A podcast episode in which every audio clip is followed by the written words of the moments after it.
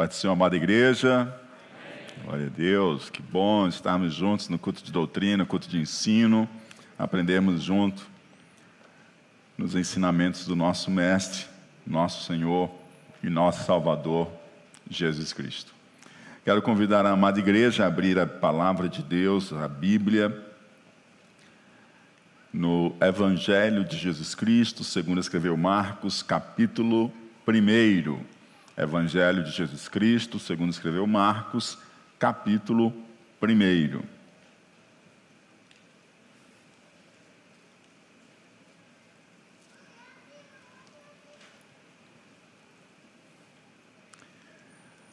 Assim nos diz a santa palavra de Deus. Princípio do Evangelho de Jesus Cristo, Filho de Deus. Como está escrito no profeta Isaías: Eis que eu envio o meu anjo ante a tua face, o qual preparará o teu caminho diante de ti. Voz do que clama no deserto, preparai o caminho do Senhor, endireitai as suas veredas. Apareceu João batizando no deserto, e pregando o batismo de arrependimento para remissão de pecados. E toda a província da Judéia e todos os habitantes de Jerusalém iam ter com ele, e todos eram batizados por ele no Rio Jordão, confessando os seus pecados. E João andava vestido de pelos de camelo e com um cinto de couro em redor de seus lombos. E comia gafanhotos e mel silvestre. E pregava, dizendo: Após mim vem aquele que é mais forte do que eu, do qual não sou digno de, abaixando-me, desatar a correia das sandálias. Eu, em verdade, tenho-vos batizado com água, ele, porém, vos batizará com o Espírito Santo. Glória a Deus. Senhor, obrigado por tua palavra. Ela é fiel e verdadeira, digna de toda aceitação. Pedimos que o teu Espírito Santo ilumine a nossa mente, aqueça o nosso coração e que possamos, ó Pai, nos apropriar da tua palavra, dos teus ensinos e vivê-los para a glória do teu santo nome e para o bem da nossa alma. Assim, Senhor Deus, nós choramos, agradecidos e confiamos e esperamos em Ti, em o nome de Jesus Cristo. Amém e amém. Glória a Deus. Esperança em um deserto. É exatamente isso que nós podemos ver de forma tão clara nesses versos iniciais, deste que é o menor dos escritos de evangelho, dos quatro evangelistas, que é um evangelho mais curto, é um, é um evangelho mais rápido, talvez até a gente pense ele como algo parecido com os nossos dias, que sempre estamos a reclamar de pouco tempo, de estarmos correndo. E ele é escrito nessa dinâmica, a dinâmica de celeridade. Quando você ler o Evangelho de Marcos, você percebe claramente essa diferença dele para os demais evangelistas. E aí ele inicia dizendo: o princípio do Evangelho de Jesus Cristo, Filho de Deus, reconhecendo já de princípio essas boas novas de Jesus, a sua humanidade, de Cristo, o Messias ungido esperado, de Filho de Deus, aquele que também é Deus. E logo após ele colocar princípio das boas novas do Evangelho de Jesus Cristo, Filho de Deus, Marcos escreve para a gente como está escrito no profeta Isaías: Eis que eu envio o meu anjo ante a tua face, o qual preparará o teu caminho diante de ti. Voz do que clama no deserto, preparai o caminho do Senhor, endireitai as suas veredas. Marcos já começa indo diretamente ao momento que está antecedendo a manifestação do ministério público de nosso Senhor e Salvador Jesus Cristo. Vamos perceber que João vai mostrar o Verbo se tornando carne. Vamos perceber que Mateus vai tomar o cuidado de trazer toda a genealogia e o nascimento de Jesus, como também Lucas. Mas João, ele já começa diretamente na preparação para a manifestação de Jesus, Cristo, o Filho de Deus. Então ele diz: como está escrito no profeta Isaías, como está profetizado. E aí ele diz: Eis que eu envio o meu anjo ante a tua face, para preparar o caminho diante de ti. Voz do que clama no deserto, preparai o caminho do Senhor, endireitai as suas veredas. E quando Marcos faz isso, ele está convocando Isaías, podemos dizer que também Moisés e Malaquias. Nós lemos em Isaías capítulo 40, versículo de número 3: Voz do que clama no deserto, preparai o caminho do Senhor, endireitai o ermo, no ermo, vereda a nosso Deus. Êxodo 23 e 20 diz assim: Eis que eu envio um anjo diante de ti, para que te guarde neste caminho e te leve ao lugar que eu tenho preparado. Malaquias capítulo 3, verso 1. Eis que eu envio o meu anjo que preparará o caminho diante de mim. Marcos faz essa chamada de Moisés e essa chamada do profeta e assim ele vai iniciando a narrativa do Evangelho de nosso Senhor e Salvador Jesus Cristo, o Filho de Deus. Fazendo associação dos dias sombrios em que eles estavam vivendo, dias que não eram dias fáceis, dias que estavam escurecidos, tanto no que diz respeito à religiosidade, à espiritualidade e também aos, aos aspectos políticos do povo de Israel, estando debaixo do Império Romano, nos quais o povo estava vivendo dias de fato sombrios. E aí ele associa esses dias sombrios, trazendo a memória da libertação e do êxodo do povo de Israel do Egito. Quando ele traz aqui a citação lá de Moisés, ele está justamente trazendo à memória aquele povo que está vivendo um momento difícil e precisando da esperança messiânica concretizar-se, ele traz a memória: olha, gente, vamos fazer aqui uma recordação. Vocês lembram quando vocês leem a Torá, quando vocês leem o Pentateuco, quando vocês leem quando Deus está tirando o povo do Egito e levando para a terra prometida, em que diz: Eis que eu envio um anjo diante de ti, pois Deus também enviou um anjo adiante para preparar um caminho para a chegada do Messias. E aí ele também associa aqueles dias difíceis também a esperança messiânica profetizada por Isaías e outros profetas, onde ele cita o texto bíblico de Isaías: Voz do que clama no deserto, preparai o caminho do Senhor endireitai no ermo vereda a nosso Deus. Então, a chave para a compreensão do tempo em que ele estava vivendo era está escrito. Diga comigo, está escrito. Esse mesmo está escrito foi a chave de vitória de Jesus Cristo na tentação, como relatou para nós o evangelista Mateus. Cada uma das investidas de Satanás, cada uma das tentações de Satanás, Jesus respondeu e venceu como? Está escrito. E é justamente dessa forma que também o evangelista Marcos vai abrir para nós o princípio do evangelho de Jesus Cristo, Filho de Deus. Ele vai dizer: está escrito. Como está escrito. E é como está escrito que ele usa como uma chave de compreensão do tempo em que se vivia. E a sua chave também para não perder a esperança em, em dias sombrios, em dias difíceis, em dias áridos, é também como está escrito. E aí isso traz para nós a percepção de que nós somos o povo da palavra de Deus.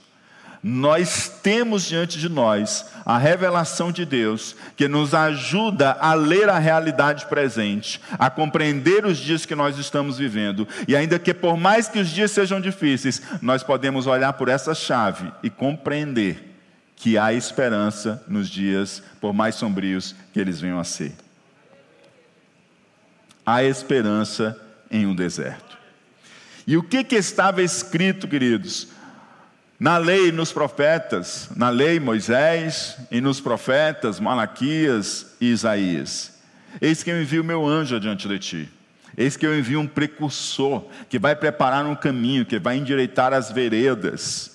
Eis que há uma voz que clama no deserto, e essa voz que clama no deserto, prepare o caminho de quem? O caminho do Senhor o caminho de Jesus, o caminho do Messias, endireitai as suas veredas. E aí o que, que nós temos clarificado nesse versículo? Nós temos o enviado do Senhor, diga comigo, o enviado do Senhor.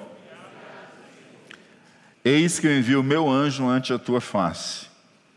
Assim como o Pai me enviou, também eu vos envio a vós. Quem lembra dessa, dessa declaração? De quem é essa declaração? Assim como o Pai me enviou, eu vos envio a vós. De quem é essa declaração? E nós temos um enviado do Senhor para preparar o caminho em um tempo difícil, para preparar as veredas para a chegada do Senhor. E aí nós temos mais na frente Jesus Cristo no Evangelho de João dizendo: Assim como o Pai me enviou, eu vos envio.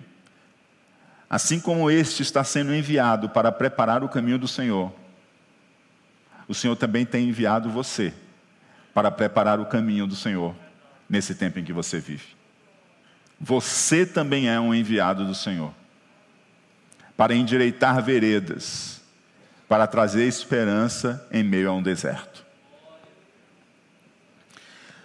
Segundo, nós temos aquele que prepara o caminho, preparar o teu caminho diante de ti, e preparai, e, e preparai o caminho do Senhor, endireitai as suas veredas.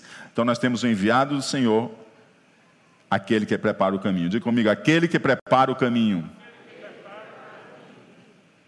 E ele era, estava preparando o caminho para a vinda de Jesus.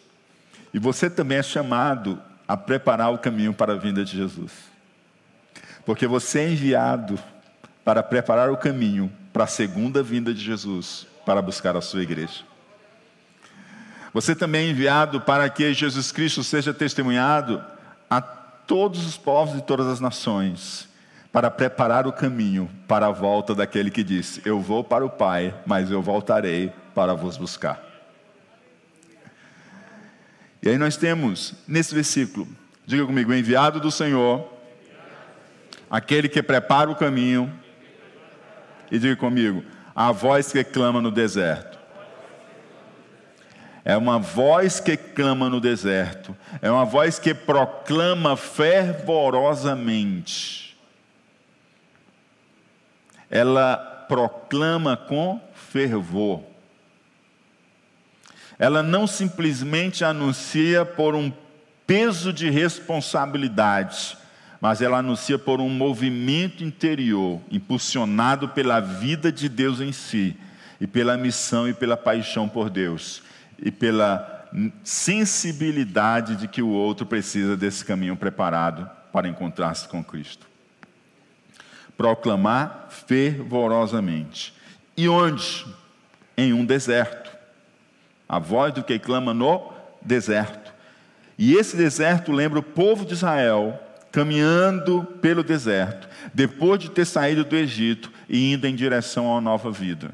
Esse deserto nos lembra isso essa caminhada no meio de um deserto, seguindo, fugindo do Egito, saindo do Egito, liberto do Egito e seguindo para uma nova vida. O deserto não é um momento em que nós podemos silenciar. Na verdade, o deserto é um momento que nós somos chamados para ser esperança desse mundo. O mundo está árido de esperança. O mundo está no meio de um deserto mas você é o enviado do Senhor para preparar o caminho, para que as pessoas encontrem-se com Cristo. E você é chamado para falar disso como João Batista, ser uma voz que clama no deserto. Enquanto todos gritam e falam de desesperança, você é chamado para ser uma voz que clama no meio desse deserto, uma voz que compartilha com fervor, que compartilha a verdade com o coração fervendo da presença do Espírito Santo em sua vida, para que outras vidas possam ser alcançadas e tocadas pela esperança que há em Jesus Cristo, nosso Senhor. Para que elas possam saber que no meio desse deserto há possibilidade de elas estarem vivendo um processo de libertação para viver uma nova vida, assim como o povo de Israel estava saindo do Egito para uma nova terra, para viver uma nova aliança com Deus.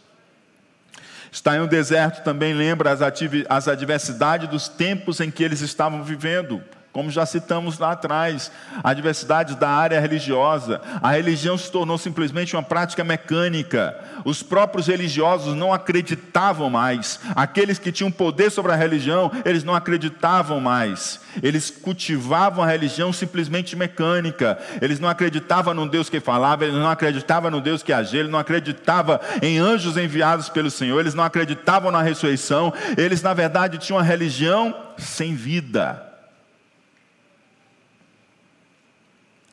Mas havia uma voz que clamava no deserto, que clamava fervorosamente, porque não era como um sino que bate, mas estava cheio do amor de Deus para preparar o caminho da chegada de Cristo.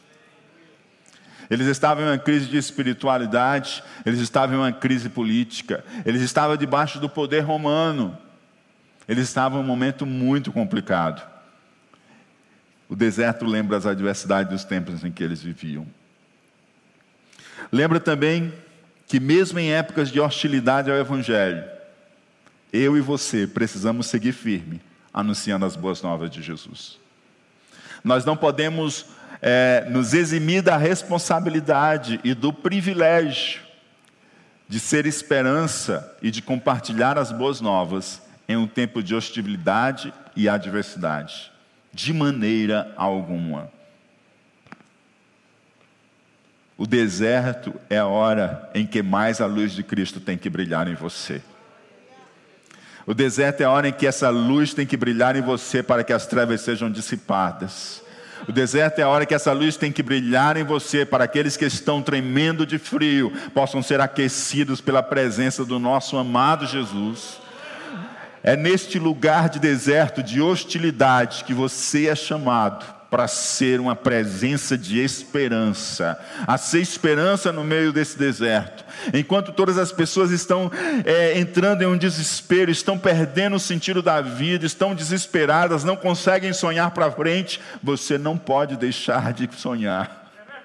Você não pode deixar de continuar vivendo, porque você é como João Batista, você é uma voz que clama no deserto. Você toca uma nota diferente da nota que o mundo toca, porque você é um escolhido de Deus, você é um enviado pelo Senhor para preparar o caminho para clamar no meio do deserto.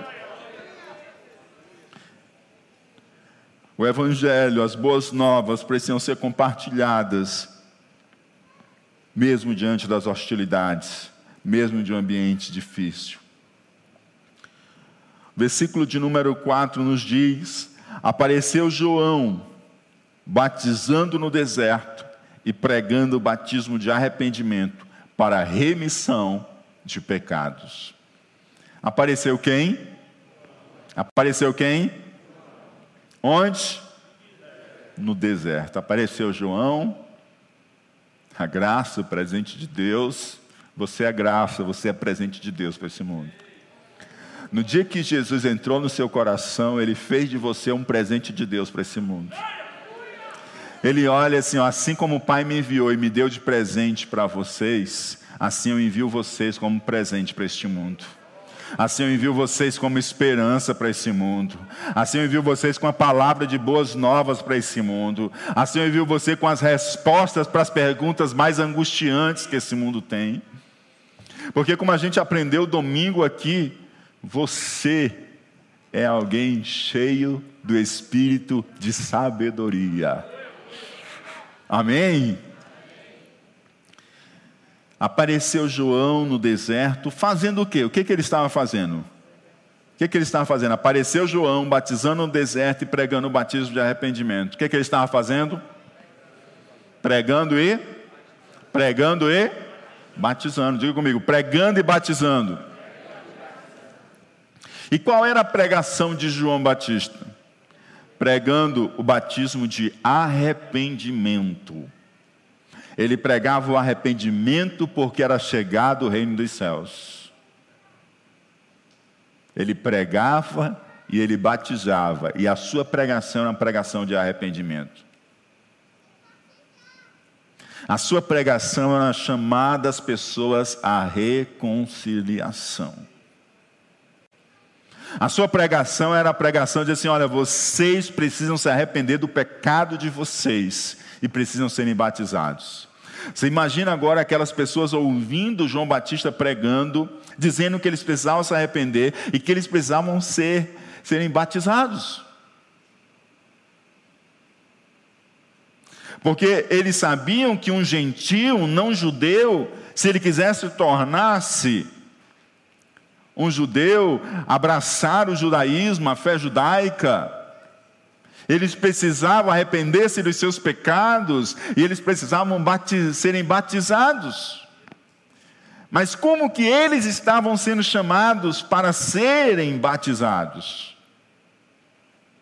Porque a mensagem de João Batista era: vocês pensam que por serem filhos de Abraão, vocês estão bem com Deus? Vocês não estão bem com Deus. Não apenas os dias são difíceis, mas vocês também estão nesses dias difíceis. Vocês precisam se arrepender dos vossos pecados para serem religados a Deus, porque vocês estão separados de Deus. E sabe para quem que João Batista pregava? Ele estava pregando para o povo da aliança, ou seja, para os crentes.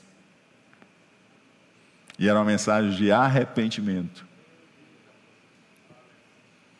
Arrependei-vos, pois é chegado o reino dos céus.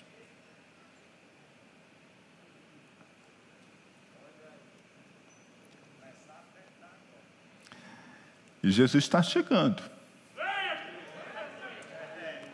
E Ele está dando tempo para a gente se arrepender e afinar nossa vida com Ele, para quando Ele chegar a gente subir junto.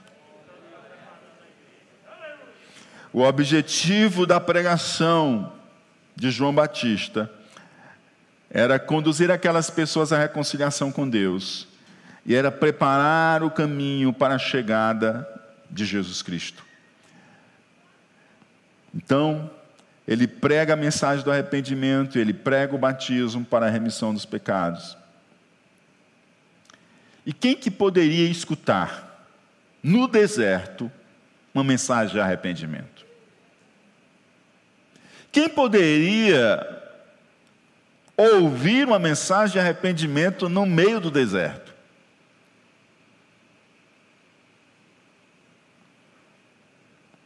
Marcos versículo 5 diz: toda a província da Judéia e todos os habitantes de Jerusalém iam ter com ele. E todos eram batizados por ele no Rio Jordão, confessando os seus pecados.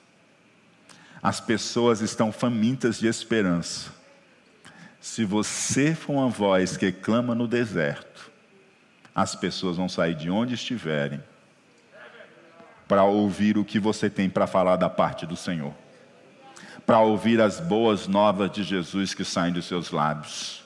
As pessoas só têm recebido notícias ruins, notícias ruins, e elas estão adoecendo. As doenças de ordem emocionais e psíquicas, elas deram um, um, um crescimento exponencial. Mas deixa eu dizer uma coisa para você. Deus já mandou sobre a face da terra uma agência cheios de correspondentes de boas notícias. Eu e você, aleluia, somos enviados do Senhor no meio desse deserto. Um deserto em que as pessoas estão extremamente carentes de um olhar em que elas possam perceber o amor de Deus através da sua vida, em que as pessoas estão extremamente carentes de ouvir uma palavra que seja mais do que uma palavra temorizadora de morte, mas seja uma palavra de vida e que chame as pessoas no âmago do que elas mais precisam, que arrependerem-se para serem reconectadas com Deus, serem ligadas novamente ao Senhor e poderem viver a vida que Jesus Jesus conquistou para nós. Você é um correspondente dessa agência de boas notícias. Você é um correspondente, você é uma testemunha das boas novas de Jesus. E as pessoas saíam e elas se dirigiam para estar com João Batista e para ouvir o que João Batista tinha a dizer. João Batista não era ninguém que estava ali simplesmente para atender o ego daquelas pessoas. Ele não estava ali simplesmente para dar a elas uma receita de sucesso de vida. Ele não estava ali também para ensinar, ensinar elas como ganhar dinheiro, mas ele estava ali dizendo: vocês estão em pecado e vocês precisam se arrepender. E tinha hora que a mensagem dele era tão dura que ele dizia assim: raça de víboras. Quem vos ensinou? Mas as pessoas saíam, iam até ele. Oh, aleluia. Sabe por quê, amado? Porque quem prega e quem compartilha, quem anuncia a mensagem com graça, por mais dura que ela seja, ela tem o efeito de causar uma tristeza em nosso coração mas uma tristeza que produz arrependimento e gera vida.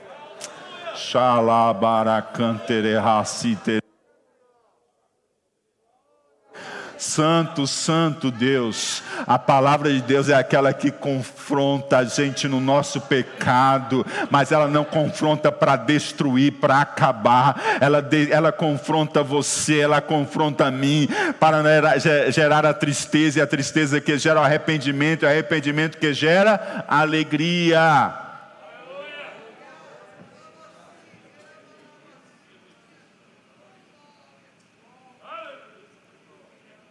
As pessoas saíam e iam meio para o deserto. Elas poderiam ir para tantos lugares, mas elas iam para o meio de um deserto escutar uma mensagem de arrependimento, porque no mais profundo do ser daquelas vidas, elas sabiam que elas precisavam do Senhor, elas precisavam de Deus. Todos iam ter com Ele, todos eram batizados por Ele no Rio Jordão, todos confessavam os seus pecados. E aí nós temos aqui esses três elementos inseparáveis na pregação de João Batista para aqueles que queriam viver o reino de Deus. Diga comigo: arrependimento, confissão de pecados e batismo. Arrependimento, confissão de pecados e batismo iam ter com ele, todos eram batizados por ele no Rio Jordão, confessando os seus pecados. E no versículo anterior, ele pregava a mensagem do arrependimento. O arrependimento não é remorso. O remorso não tem nada a ver com arrependimento. Inclusive, tem gente que ela, ela fica triste porque foi pega no pecado. Isso não é arrependimento. O arrependimento, ele promove a mudança de atitude no coração e na mente. Você se arrepende de seus pecados e você muda a sua atitude.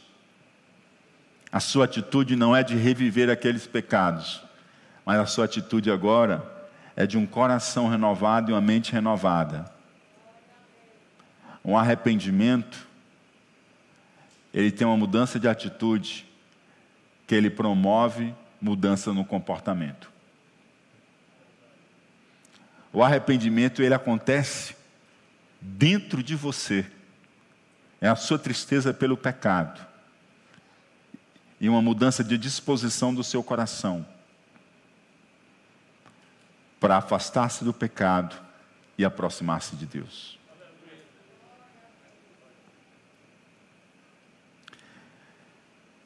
E aí nós vamos perceber na pregação de João Batista esses três elementos de forma muito inseparável: arrependimento, confissão de pecados e batismo. E o que é a confissão de pecados? A confissão de pecados era o modo como se tornava audível o arrependimento.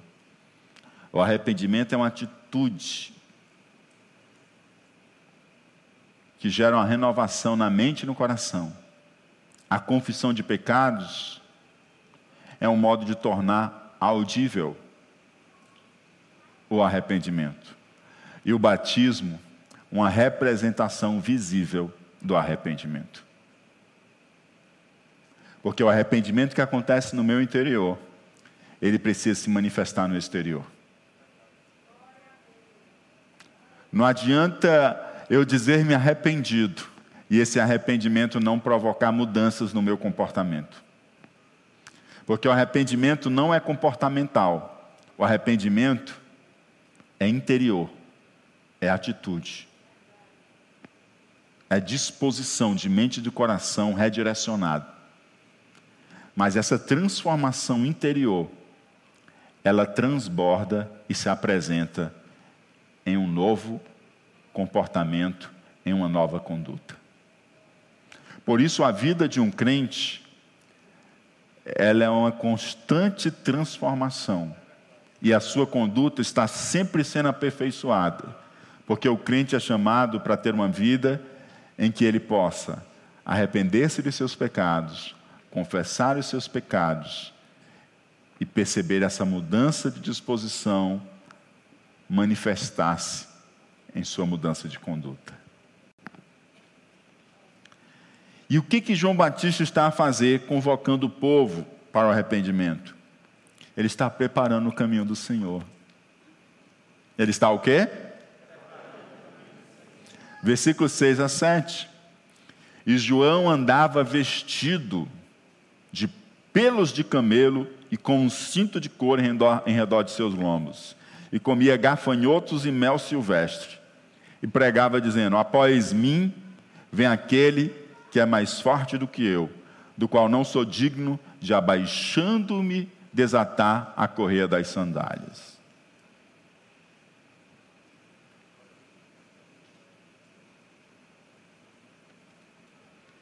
Desatar as correias das sandálias era algo assim tão indigno que nem, nem os servos faziam.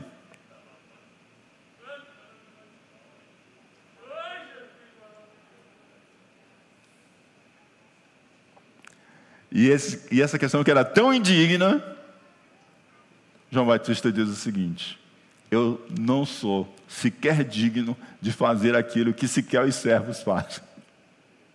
Porque acham um serviço tão indigno. Pois para mim, desatar as sandálias daquele que eu estou preparando o caminho, eu não sou digno de fazê-lo. Ele estava reconhecendo a grandeza daquele que estava por vir. É aquilo que Marcos diz no verso 1: Jesus, Cristo, o Messias, Filho de Deus. E João andava vestido de pelos de camelo e com um cinto de couro.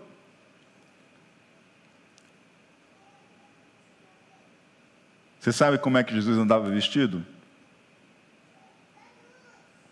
Como é que Jesus se vestia?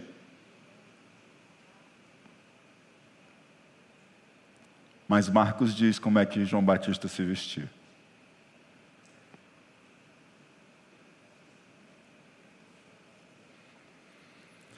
Por que que Marcos toma o cuidado de descrever as vestes de João Batista e a dieta de João Batista? Por que que ele diz que João Batista se veste de pelos e com cinto de couro. Sabe por quê? Porque ele veio preparar o caminho do Senhor. E Marcos quer deixar bem claro quem é João e qual a missão de João Batista. Ele quer deixar evidente o cumprimento profético que antecede a chegada do Messias. Jesus Cristo disse que João Batista é este o Elias que havia de vir. Mateus 11, 14.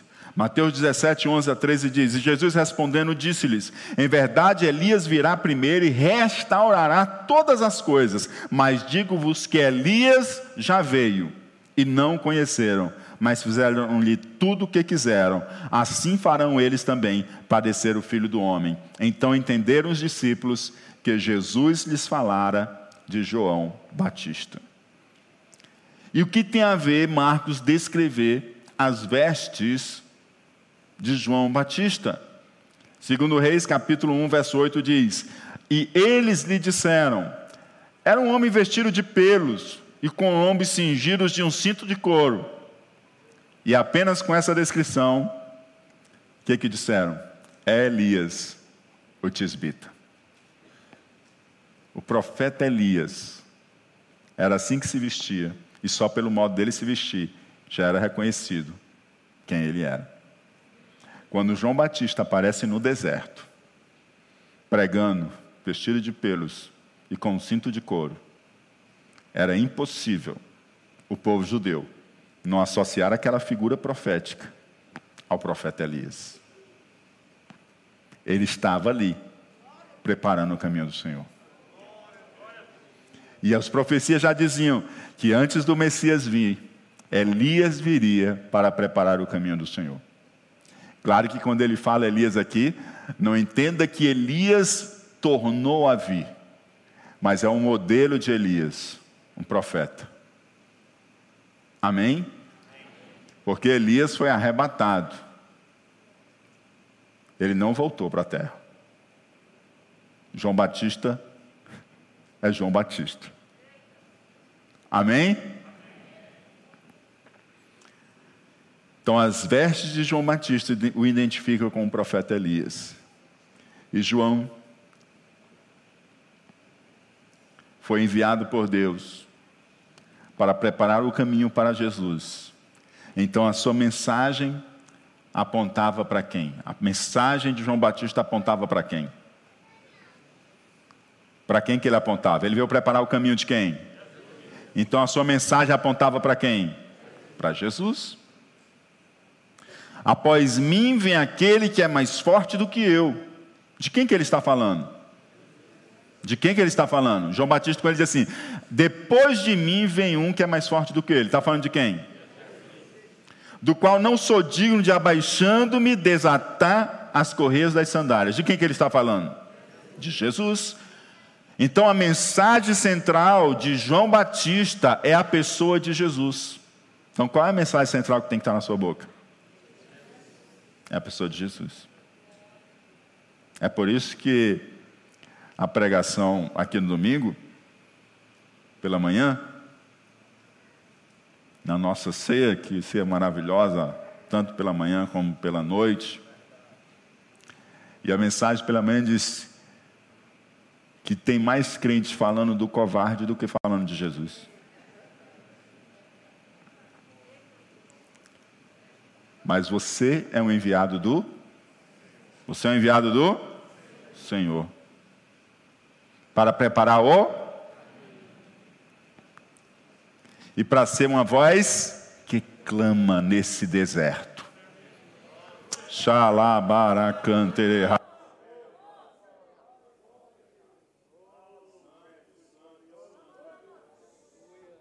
Você é chamado para ser esta voz que clama no deserto. Aleluia. E você não precisa ter atração nenhuma. Pode estar vestido de pelo com um cinto de couro.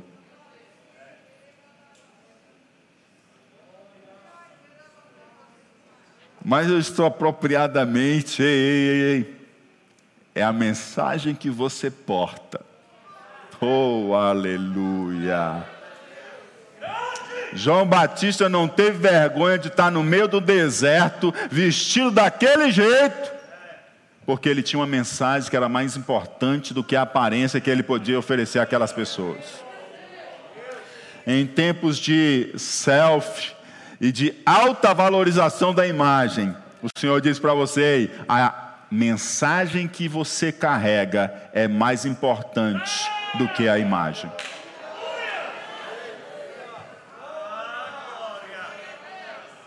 A mensagem que você carrega vale mais do que a imagem. Tem muita imagem aí que só vale os segundos em que é clicado, porque terminou aquilo ali, já muda a face, já muda o semblante, já muda a disposição do coração, mas a mensagem que você carrega, ela é poderosa para transformar.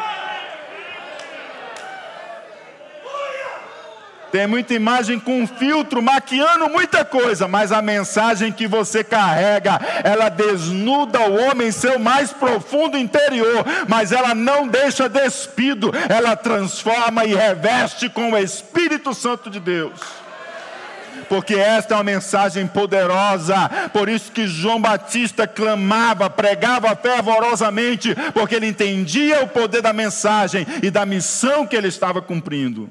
Ele era uma esperança em um deserto. Aleluia. João capítulo 1, versículo 15 diz: João testificou de Jesus e clamou, dizendo: Este era aquele de quem eu dizia: O que vem depois de mim é antes de mim. Como assim? Como que aquele que vem depois de mim é antes de mim? João sabia que o que vinha depois, na verdade, era antes. Porque Jesus é o próprio Deus que se fez homem. Ele vem depois na história, como encarnado, mas ele está antes desde sempre. Porque nada do que existe foi feito sem que ele estivesse presente.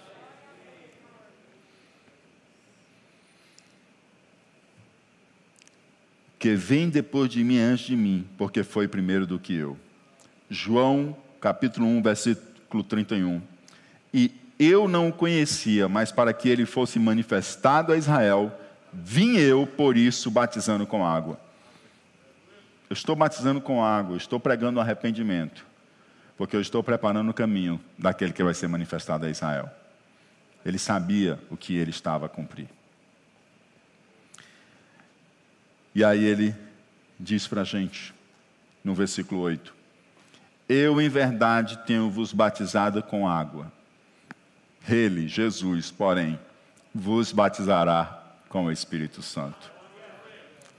Esse é o centro da sua mensagem, é a pessoa de Jesus. Este é o centro da sua mensagem, a pessoa de nosso Senhor e Salvador Jesus Cristo. O coração, amados, daquilo que ele está cheio, a boca fala. A boca fala daquilo que está cheio o coração. Se o seu coração está cheio, aleluia, da presença desse Jesus, que mudou a sua vida, que encheu você de esperança, que fez você uma nova criatura, a tua boca fala disso. Ela fala, transborda. A gente fala do que o coração está cheio. Enche o teu coração da pessoa de Cristo, porque você foi chamado para ser uma voz que clama no meio desse deserto. O mundo está carente de Jesus. Tenho-vos batizado com água, ele, porém, vos batizará com o Espírito Santo. estou batizando vocês com água para a remissão dos pecados, batismo como uma forma visível do arrependimento que vocês tiveram, mas ele é diferente. Ele vai batizar vocês é com o Espírito Santo. Ele vai batizar vocês é com com o Espírito Santo. Eu posso batizar você com água. Você que não é batizado ainda. Mas só Jesus Cristo. Só Jesus Cristo pode batizar você com o Espírito Santo. E se o batismo com águas é um sinal externo do nosso arrependimento, aleluia, e que alcançamos o perdão dos pecados, o batismo com o Espírito Santo é um revestimento de poder para que você viva essa vida de santidade que Deus tem chamado você a viver. E é um revestimento de poder para que você seja uma voz que clama no deserto a salvação de Deus, é a esperança de Deus em dias tão hostis. Por isso, você que não é batizado no Espírito Santo, que Jesus te batize agora com o Espírito Santo, que venha línguas repartidas como de fogo sobre a sua vida nesta hora, que você fale em novas línguas pelo Espírito Santo de Deus, seja batizado, porque aquele que vem depois de João Batista, é aquele que entrou no nosso coração, Jesus Cristo, é aquele que batizava e que continua batizando com o seu Santo Espírito seja revestido e revestida com o poder do alto, em o nome de Jesus Cristo. Aleluia. Eu vos tenho batizado com água, ele, porém, vos batizará com o Espírito Santo. E sabe o que acontece quando alguém é batizado com o Espírito Santo? O Espírito Santo é um espírito de profecia. Aleluia. Oh, Jesus. Você vai chegar perto de alguém e você vai dizer assim: Eu tenho que falar alguma coisa de Jesus para essa pessoa. Ei, nunca teve tão bom para você falar de Jesus como agora. Fique em pé. Nunca teve tão bom para você falar de Jesus como agora. Tudo é um motivo para você puxar uma conversa. Ei, o Senhor enviou você para preparar o caminho do Senhor para corações que estão sedentos e desérticos, para você ser uma voz que clama no deserto desses corações, para que a voz de Deus flua através da sua vida de uma forma que aquela pessoa sinta Deus através de você. Sabe por quê? Porque você é um enviado do Senhor. Você é um enviado do Senhor. Ei, ei!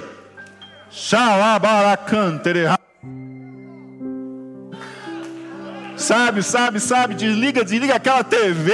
Santo Deus, que não são aquelas notícias que Deus quer usar você Deus quer usar você com notícias vindas do céu, com o maná vindo do céu, com a palavra de revelação vinda do céu. Então desliga aquela TV e deixa de escutar muita coisa que está te adoecendo. Abre a palavra, abre os ouvidos, deixa Deus falar com você, deixa Deus falar com você, deixa Deus falar com você e seja enviado de Deus para falar o que Deus fala com você ao mundo para a glória do Senhor Jesus. Jesus. Enche o coração daquilo que Ele quer trazer para você. Oh, aleluia! O Senhor tem separado você nesse tempo. Esse é um tempo de você ser luz que brilha. Esse é um tempo de você ser sal que salga. Esse é um tempo de você ser resposta nesse mundo. De você ser esperança nesse mundo. Para a glória de Deus Pai esperança em um deserto. Que o Espírito Santo de Deus nessa hora comece a incomodar o interior do teu ser e comece a firmar em seu coração esta santa palavra e que esta semana, Xalabaracan um coração deserto seja regado pelas palavras do manancial de vida que brota do teu interior. E tere canta